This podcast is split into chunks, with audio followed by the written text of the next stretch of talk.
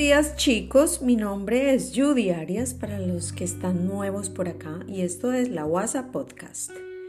Hoy les quiero compartir una oración que yo misma escribí y que me ha servido mucho en momentos de confusión. Es algo corto, pero con esto quiero animarlos para que ustedes hagan sus propias oraciones con sentido profundo y depende del momento en que estén viviendo. Esta dice así.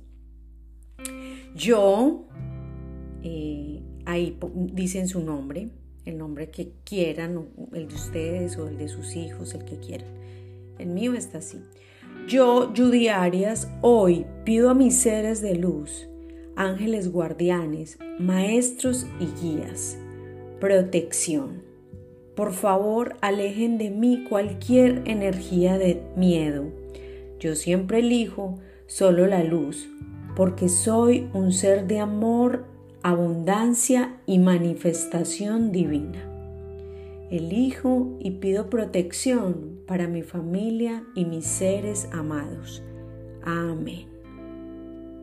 Espero que les haya gustado. Mm, esto es algo corto y sencillo, pero para que no olviden que la oración, eh, los mantras, la oración es una forma de comunicación con el universo, con el infinito, con los seres de luz, de amor, de paz, de felicidad que siempre están a nuestros lados, los ángeles, arcángeles eh, y Dios, por supuesto.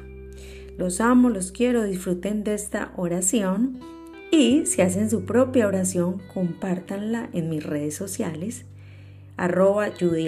Por ahí los espero. Los mando un beso. Bye.